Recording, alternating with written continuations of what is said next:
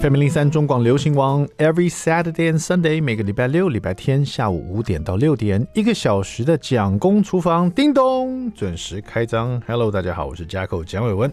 三月六号，今天是礼拜天，It's a Sunday，马上进入我们的蒋公周记。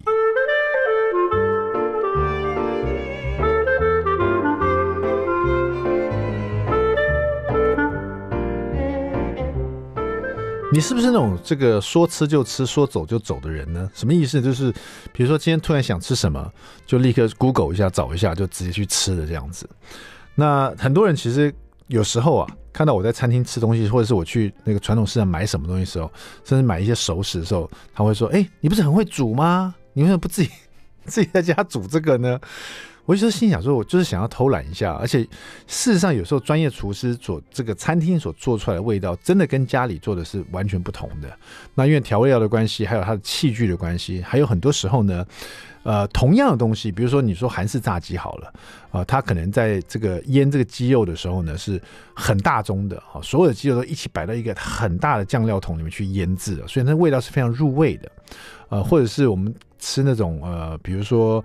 呃，番茄炒蛋也好，或是我们去吃日本这种呃叫那叫什么玉子烧好了，它可能是好几盒的鸡蛋啊，一起打在这个一个大钢盆里面，然后在里面跟酱汁一起调味好了，所以说它来做成这个玉子烧的时候，它那个蛋的浓度是很高的，所以你吃起来的感受是在家里自己做是真的是不太一样的哈。那像这几天因为。前一阵子就是一直在下雨嘛，天气都冷飕飕的，然后就有两两度呢，就突然就提马就走这样子哈，就是直接去吃想吃的东西啊。那蒋夫人就突然想要吃鳗鱼饭，是因为因为天气冷的关系吗？就是很想吃那种热腾腾的一个饭盒，然后上面有那种自烧的鳗鱼这样子。那这就是很好的机会了，因为说实在的，鳗鱼饭就算自己要做。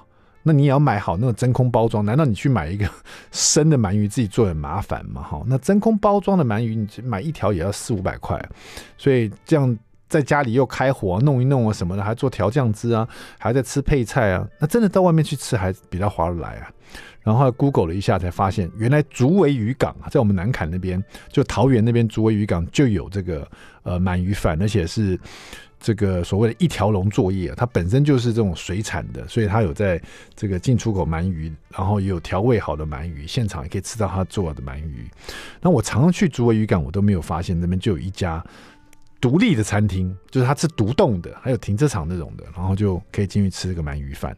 那天去的时候刚好是呃一个不是一个周末啊，然后也是这个有点像凄风惨雨的感觉，就是雨下得很大，很冷啊。然后我们去那个吃鳗鱼饭的时候，一它是一整栋啊，一二楼，一楼呢都有做好的这种调味的真空包装鳗鱼，还有一些海产，你可以买了带回家这样子。然后二楼非常宽敞哈，就是很多位置。然后那天整栋呢大概只有两桌而已，因为是中午啊，然后又是普通日，然后又很冷，我想大家可能都不懒得出门了，所以就我跟蒋夫人就觉得很开心，因 为都很安静。然后呢，他那边又有除了他的鳗鱼饭 CP 值很高以外呢，他现场还有那种，他有一桶啊料很多的这个海带鲑鱼汤，我喝那就快喝饱了，就是 miso 汤这样子。那他的鳗鱼饭其实价钱呢、呃，你说那种整条一个鳗鱼饭价钱跟去台北吃那种鳗鱼饭的名店啊，其实价钱差不多诶，四五百块差不多这个价钱。但你会想说，在桃园而且在渔港吃的。那会不会比较便宜一点呢？它便宜在哪里？就便宜在它的分量，就是它的鱼的分量，肉啊比较厚实，然后又比较大分量，然后呢，呃，就吃起来味道跟它的分量会让你觉得很有满足感，就觉得这个价钱其实真的蛮 CP 值很高啊。所以我刚刚说的，然后喝汤又喝的很爽快这样子。那另外一个最近很爱吃的就是韩食啊，就是这种韩国的料理。因为你知道我实在太最近常迷看这个韩剧嘛，所以韩剧出现什么样的东西，就是很想去吃这样子。所以呃，我跟蒋夫人常常上网去查哪边哪边有好吃的韩食，但是我们都喜欢找比较便宜的啦，所以就不会去吃那种，比如台北一些很厉害的那种韩国料理店，哈，就比较昂贵一点。最近都是走比较省钱路线这样子，然后就甚至于会跑到中立去吃这样。然后到中立那附近，因为有一个中原大学，好像是不是？那叫中原大学嘛？那附近就是有到在中原大学附近，我发现有很多的韩食啊，可能是因为呃，大家现在比较哈韩嘛，哈，学生族群里面。以前可能都是在吃日式料理，日式料理偏多。可是这次我去中原大学那附近，我发现日式料理跟韩食料理哦，呃，就是韩国的料理几乎都，呃，就是差不多都呃一样多哎。就是你这边看到日式料理，那边就看到韩国料理这样子。呃，我们那时候在网络上找到一个是要去吃那种韩国的那种烤肉铜盘烤肉料理。那因为是在大学附近，所以都是比较。做个学生的，那因为那家店呢，为什么吸引我？是因为它好像就是韩国人开的，所以去吃就觉得比较正宗一点这样子。那正好又是在校园附近，所以其实价钱非常便宜，两个人吃好像五百元还有有找这样吃这种韩国的铜盘烤肉哈，而且还是还有那种吃到饱的价格，所以就觉得哇很划得来，然后啊腌制的肉啊也味道都很不错。那这个铜盘烤肉呢，说实在，在家里就比较容易做，但是去为什么要去那边吃？就是想吃一下正宗的韩国的，它是怎么腌的那味道哦。稍微先吃片就考察一下这样子，然后回来自己再稍微复制一下，所以就想说多吃一点不同的韩食料理。这就像我说到那边我才发现，原来现在在学生族群里面，在学校附近韩韩风的料理店呢，真的很多，到处都是。然后呃，那天吃也是蛮愉快的。然后就觉得说，韩国的料理呢，味道好像有时候会觉得说，它味道是不是有点都很像？就是不管是炒辣炒年糕啊，辣炒猪肉啊，或是辣炒什么豆芽菜啊，都是辣辣甜甜的，就是辣炒年糕那个味道。甚至它的那个炸酱面。就跟我们中式炸酱面不太一样，它炸酱面也是偏甜的，所以我在边吃韩国料理的时候，我就跟蒋峰有一个很大的疑问：为什么韩国人印象中好像胖子也不多啊？但你有没有发现韩国人吃的料理都是淀粉呢？就是年糕啦，呃，什么什么部队锅啦，起士锅啦，然后呃，而且他们又那么爱喝烧酒，就觉得在那个韩剧里面看到的都好瘦哦。然后再看那个 K-pop 的音乐也是都非常身材非常健美哈，就他们几个怎么都吃不胖呢？蛮奇怪的。好了，呃，讲到这边稍微休息一下，马上回到蒋公厨房。I like 103, I like radio. FM 零三中广流行网蒋公厨房，We're back，我们回来了，我是 Jacko 蒋伟文。第二段第一个单元，蒋公来说菜。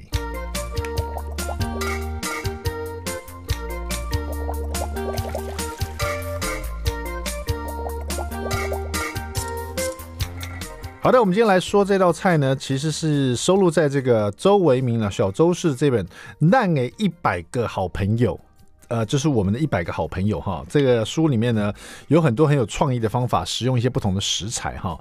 有时候就是这样子，就是有有些料理你可能已经很了解怎么做了，可是看到别人用一些很不一样的食材，甚至于呢，就是你没有想到的一个特殊用法，你就会手痒啊，想要来做做看呢、啊。比如说，它这里面呢特别提到了有一种食材叫做。凤梨皮，我说凤梨皮能做什么？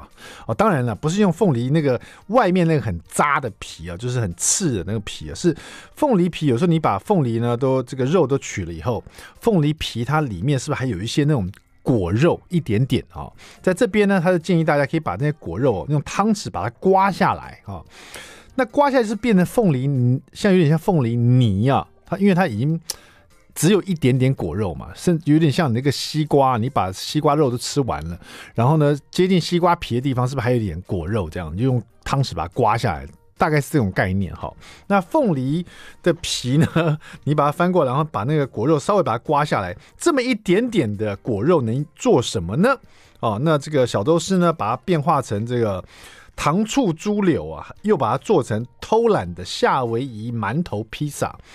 两道料理其实都很快速，所以我们直接告诉大家怎么做哈。那这个糖醋猪柳呢，用的是这个猪梅花肉哈，先把它切成这个一一条一条的猪梅花肉，然后呢，把凤梨皮啊内侧的果肉挖出来以后呢，然后再跟这个番茄酱、白醋、盐跟糖跟水拌在一起哈。这边的番茄酱呢两大匙，白醋也是两大匙，糖是一大匙，所以很容易记。然后盐呢就稍微二分之一小匙，给它定个位这样。水呃五十 CC。呃，然后呢，把这些拌在一起。那从凤梨皮上刮出来的果肉呢，就跟它合在一起。那因为果肉它有酵素，会让这个猪肉很容易软化，然后又有那个呃凤梨的香气啊，所以你这个酱汁呢就很适合拿来做糖醋的料理了哈。然后糖醋所需要的一些这个，除了梅花肉以外呢，猪梅花肉以外呢，有一些红甜椒、黄甜椒，然后一些蒜末、一些姜末、一些葱段，其实都很呃很简单取得哈。然后也是都是配色的啦。你看这个红黄甜椒啊、呃，配的颜色，然后呢，这个姜末啊、蒜末还有葱段，葱段是负责绿色嘛，那姜末跟蒜末就是让这道料理的这个味道更凸显出来哈。那刚刚你讲过这个呃猪梅花肉呢，跟呃你不用腌制，猪梅花直接热锅了以后呢，把猪梅花肉放在热锅里面，放一点油，把它煎到每一面有点上色，有点恰恰的感觉呢，这时候再把你的蒜末。姜末、葱段还有红黄甜椒一起放进去拌炒，因为全部都是很快、很容易就熟透的食材，而且主要是把它的香气把它炒出来。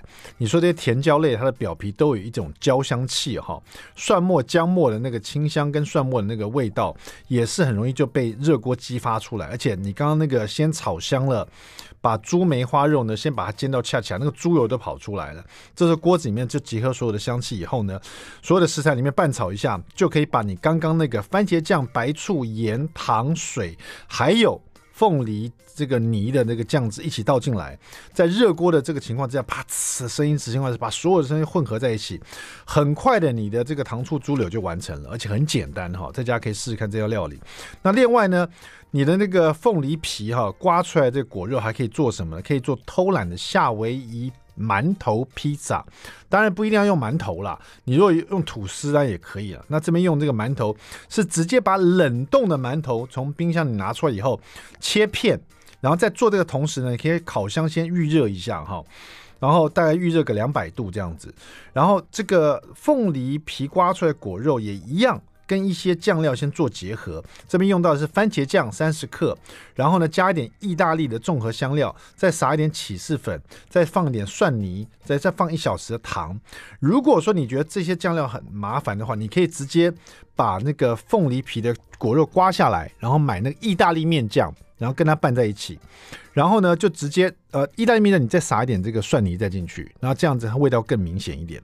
那每一片冷冻的切好的这个馒头片呢，就把这个酱料铺在上面，然后再撒一些起士，呃，这种披萨 cheese，然后再放一些这个呃呃这个培根片。啊，直接把它放进烤箱，预热好两百度烤箱，烤到起是金黄色，拿出来就是偷懒的夏威夷馒头披萨了。当然，就像我说的，如果你没有馒头，你用这个呃这个吐司也是 OK 的。那为什么用冷冻呢？如果你吐司用冷冻跟用软的吐司差别在哪里？就是你酱汁抹上去的时候，如果是冷冻的话，它比较不会让吐司变得很很那个太湿哦。呃，那如果是冷冻的吐司，其实比较好操作，就是你那酱汁放上去，它不太容易被那个吐司吸进去，直接进烤箱这样烤呢，它就可以融合在一起哈。在家试试看这两道料理哈，偷懒夏威夷馒头披萨，还有糖醋猪柳哈。那刚刚我在讲这个馒头披萨的时候，我又又提到吐司，所以大家可以呃，就是。提醒自己一下，你可以用馒头，也可以用吐司，不一定要用哪一种，好不好？可是都是先冷冻过会比较好使用。好的，谢谢我们的小周师周维民的烂给一百个好朋友赞呐哈！休息一下，待会马上回到蒋公厨房。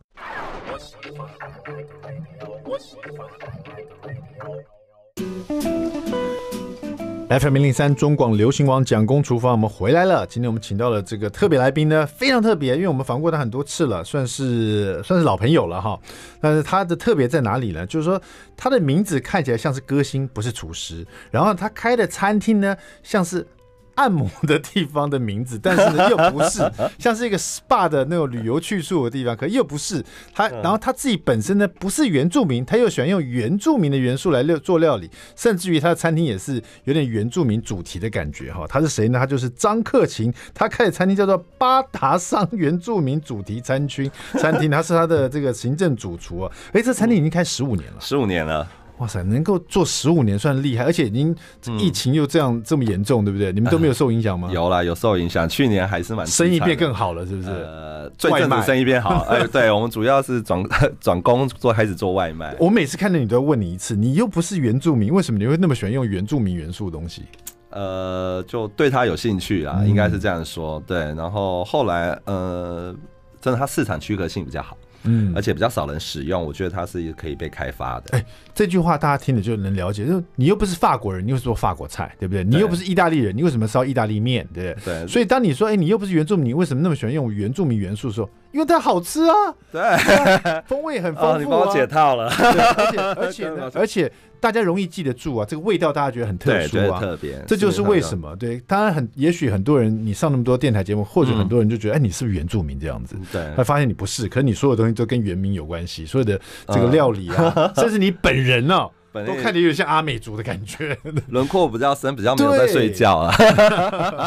好，我们今天访问的就是我们这个八达商原住民主题餐厅的行政总主厨哈张克勤啊，克勤带来他最新的作品叫做蒸烤箱四十道这个异国料理，新手也能做零失败。我最讨厌四十这个字，好难念哦。四十道，我们那边四十四十四十道哈。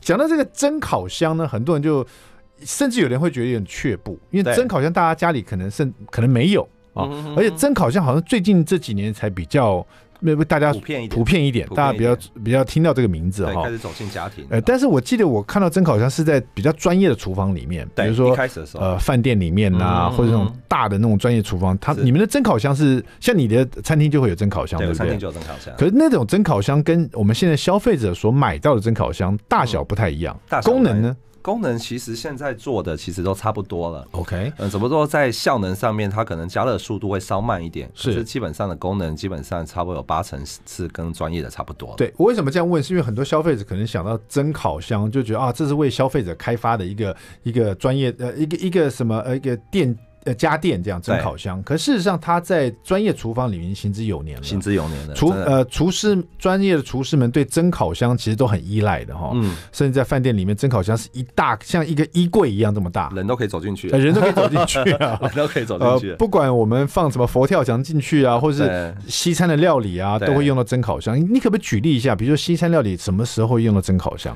呃，像西餐料理可能在出一些排餐的时候，它可能就是你要知道它都是套餐式的嘛，假如用传统的。可能呃要煎，可能需要很大的地方，而且时间上可能需要拉的比较长。是，那蒸烤箱的方便就是它一次可以容纳很多的料理进去。嗯，哦，像类似鸡腿排好了，嗯，我可以进去可以一百片，嗯，然后我可以设定好温度，设定好湿度，烤出来每一片的品质都会是稳定跟一样的，出餐效率上面会是比较快速的。这很酷哎，就你想象我们去烤一个东西，最怕这个东西烤焦了，对，或者烤。干了，对不对？对，但是蒸烤箱刚刚听到这个克勤讲到，你可以设定它烤的温度，还有它的湿度。哦，这个很重要。你烤东西就怕它变得很干嘛。对对。那你有湿度的话，它就就保持它的 juicy 的能力。对，里面会保持肉汁在里面。专业厨房它一次烤一百个鸡鸡腿排好了，对，它可以保湿在这里面。然后要出餐的时候，它可以在里面保温也不错，对不对？哈。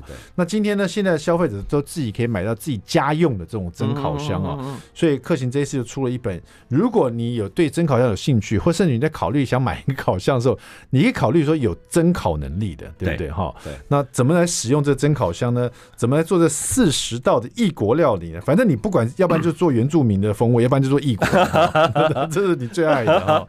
对，我喜欢搞一些有的没有的啦。这本书其实应该也是呃，当初是你是想要跟大家推荐这个，还是正好也遇到厂商可以一起来这个推广？哦，刚好我就原本想说可以做，因为上本书主要也是做一些家庭好料理的东西，嗯、可是那时候大概都是用一些明火，嗯，对，然后想说，哎、欸，那其实现在可以就是不要这么多的油烟，在家里怎么样可以更方便操作？嗯，其实那时候在规划的时候就想说，哎、欸，那可能用烤箱。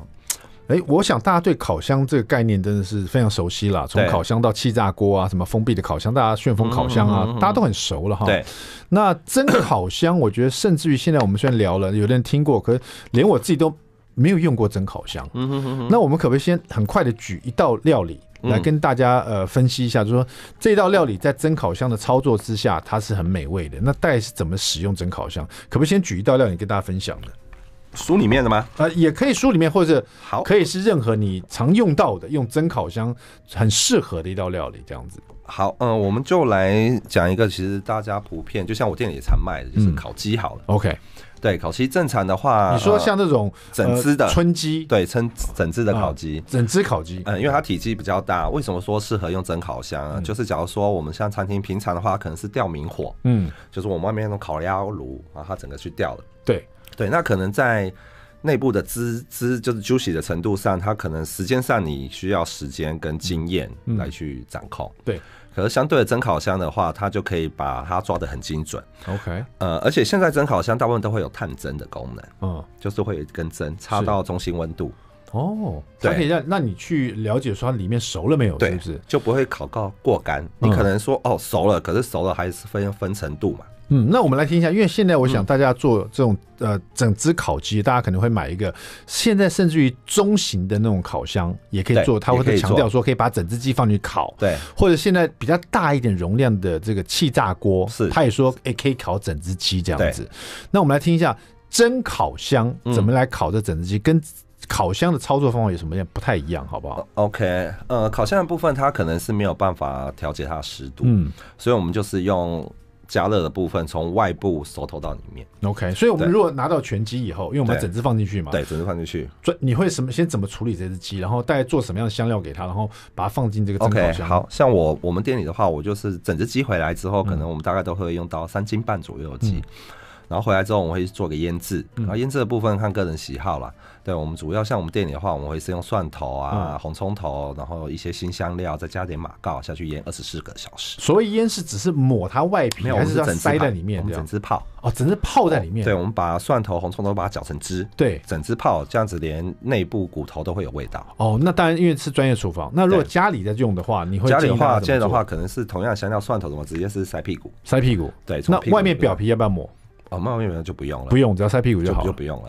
由内而发的一种香气，对，好。可是重点是，只要是用烤箱的话，呃，重点是里面的话，肚子里面可能是要灌一些米酒，那它里面有汁液在里面沸腾滚。哦，对，因为它没有办法加湿，它没有办法蒸烤，是，所以烤箱的操作可能需要加点水。嗯。或米酒，然后蒸烤箱就不用了。嗯，我们腌好的话，整只起来之后，我们就直接丢到蒸烤箱里面。像在家里，像你们专业者浸在里面嘛，对，可能腌的时间跟我们在家里塞屁股这样子，就是这个时间会不会不太一样？呃，当然是越腌制越久会越入味。那假如说今天时间比较赶的话，其实塞进去一个小时、半个小时，其实也是可以。OK，然后对，然后呢，要把东西拿出来，还是直接放进蒸烤箱？哦，就。腌制完之后，我们就把它拿出来之后呢，就直接放在烤盘上面。OK，然后我们就直接放到蒸烤箱里面。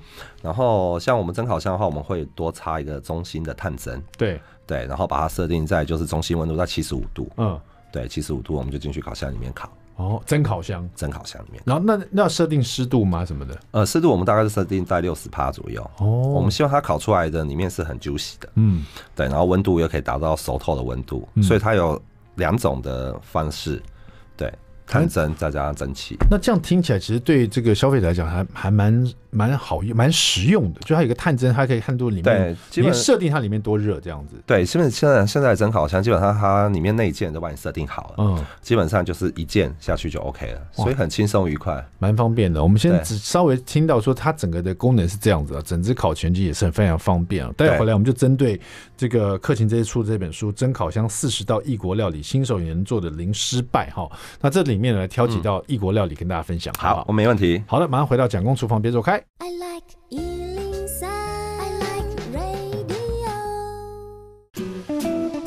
FM 零零三中广流行网蒋公厨房，我们厨房里今天欢迎到是张克勤，克勤你好，你好。好，这个我们的直男主厨哈，这个质是优质的质哈，不是直线的直，不是直线，那个差很多。我记得我第一次访问你的时候，为什么你要强调你是直男？对，好，那个我们今天呃，克勤要跟大家推荐是这个蒸烤箱哈，是。现在这个很多不同的三 C 家电哦，让大家这个大开眼界，不管是蒸烤箱啦，还是其他的一些什么水波炉啊什么的，对，大家可能都觉得，哎，这个到底跟我家里现在有的烤箱有有何不同哈？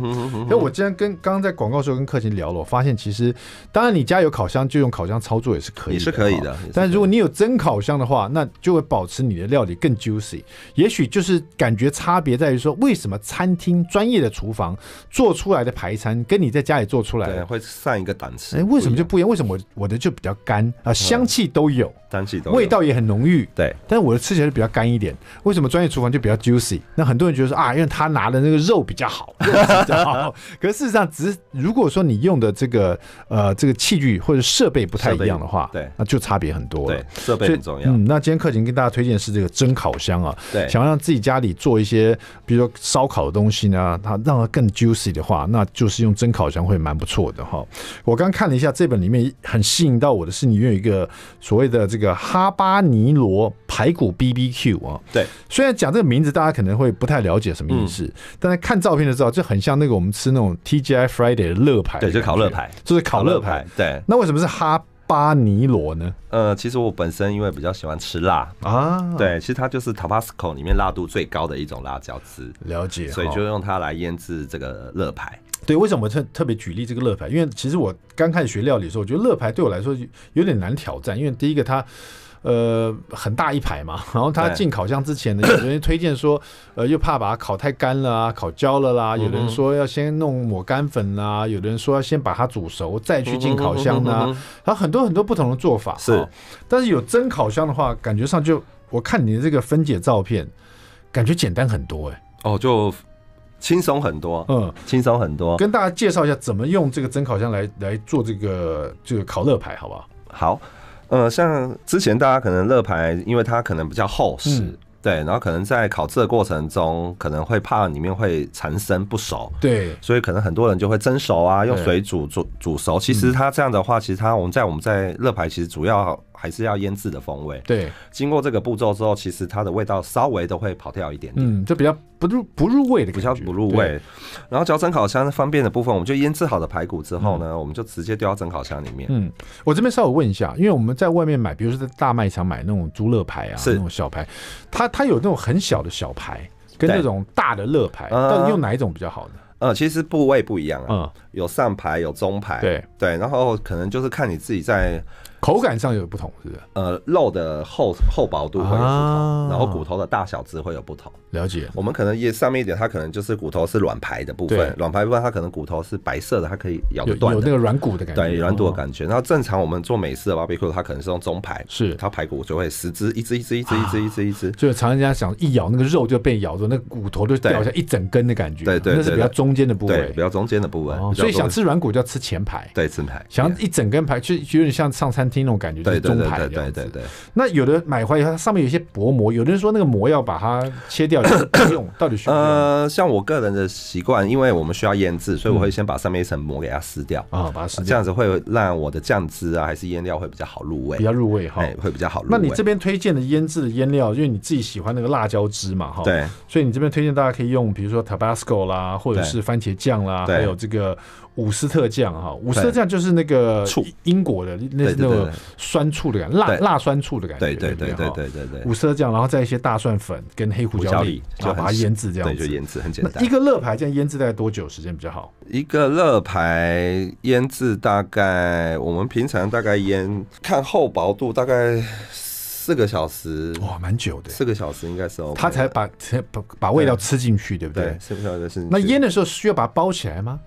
腌的时候不用，不用，直接也是一样，直接就直接浸泡在汁汁液里面。OK，好，直接就浸泡在汁液里面。腌完以后，那呃，如果说像呃，如果家里只有烤箱的人，可能就去烤，又要很担心说它会烤上面会烤焦之类的。对，那就可以建议他就是腌完之后，可能是蒸熟或煮熟。OK，对，然后针对烤箱的部分就是做这个操作。了解。那只要是有蒸烤箱的话，我们可以把。煮熟这个部分把它省略掉，嗯，我们就直接放到烤箱里面，我们大概用一百八十度，然后我们湿度把它调在六十，嗯，对，它就会半蒸半烤，好酷哦！你讲只要讲到湿度，把它调整到六十，就觉得哇，好酷哦。对，然后湿度调整到六十，其实它就类似有点像我们蒸熟的概念是一样的，嗯，可是它又加了烤的功能，嗯，所以它就是。两种烹调方式一起在一台机器里面，它是怎么做？它是边烤，然后里面有点水分，是不是？对，打水，蒸汽会出来，打蒸汽，然后边烤。哦，边烤边打蒸汽，对，是不是像我们那种烫衣服有的那种蒸汽式的熨斗？对对对对，就像像很多烤箱会说会有旋风的概念是一样的，对对对，可是旋风它会。少了加湿，了解了。对，所以大家这这个想象空间就很清楚，就是你对蒸汽形容的很好。对，只要想到那个旋风烤箱，你就知道它里面是有那个空气会旋风式的，让你这烤的更酥脆的感觉。对，那现在蒸烤箱呢，它就会喷气出来，对，让它有就像那个熨斗一样，对对对对，让这个你烤的食材呢一直会有湿度跑出来，甚至你可以调整六十度，边烤边注意它的湿度，这样。对，那你烤出来乐牌就是又好吃，然后又有这个 juicy 的感觉。对，哇，那真的很方便呢。对。我直接推进去，那我看你这个照片里面是蒸烤箱，感觉是比较像一个中型的烤箱，普通烤箱的大小，是不是？嗯，它这这次我使用大概就是砍入式的烤箱，所以它的容量会比较大一点点。哦，对。那有那种不是砍入型的吗？蒸烤箱？欸，也有，也有，也有，也有，也有。那现在这种蒸烤箱大概一台的价格都落在哪？呃，其实八到二十万都有。八到二十万，八万到二十万。对。哇，一台蒸烤箱不便宜。那假如说餐餐厅要用的最便宜也要四五十万。啊，对，所以相对的，其实门槛现在其实有拉低了。了解，对，所以八到几万、二十万哈，家用的，家用的就已经很棒了。听到这边，很多人想说，那我就是用烤箱好了，那我就是先把它蒸熟，然后放烤箱，然后比较不入味。然后老公吃的时候，怎么那么不入味呢？我就跟老公讲说，那你给我八万块。那我就让他入味。要长期投资很省，去外面吃个大餐都三五千了嘛，对不对？啊，也是啊，也是啊，对不对？这样长长期。那我看这本书哈，这是蒸烤箱四十道异国料理，新手也能做的零零失败新人。这本书很适合家里有八万块的人。我现在可以分期啊！我我心都凉了一半了，八万块哇！我刚本来想，我立刻要去买一台，okay, 觉得很方便。没有专业级的啦，对，哦、因为它真的是跟现在餐厅使用、饭店使用的，其实功能上其实都差不多了。了解，至至少让大家也能知道，听从专业厨师口里你就知道，说你没有被人家坑。这个价钱差不多是这样，而且重点还可以，现在很夯的烤鸭都可以烤了。哦，好，那讲到这个呃，烤乐牌可以跑，我看这里面第二个还有一个脆皮糖霜蜜汁叉烧皇，这也就是说比较能做港式的叉烧。对，港式的叉烧，所以做法也差不多，做法也差不多。对，做法也差不多，其实也是很简单。你看外面吃一份可能就要四百八五百，那很划算。自己在家里，其实现在市售的调味酱其实很方便。直接就把那个 你要的这个部位，对，松板肉，比如松板肉，对，松板肉，然后抹上市售的这种呃这个叉烧酱，叉烧酱，然后呃腌制一下，对，再放进蒸烤箱，设定烤的时间、温度，对，然后还有湿度，对，然后就把那八万块赚回来，这样子，对，你就可以划着手机，然后它响了之后就好了。边吃边觉得好吃，八万块，听到八万都好吃啊！广告回来，我们再继续来看八万块，而且八万是最便宜的了哈，算是很便宜的蒸烤箱能做出来的美味料理。别走开，马上回来。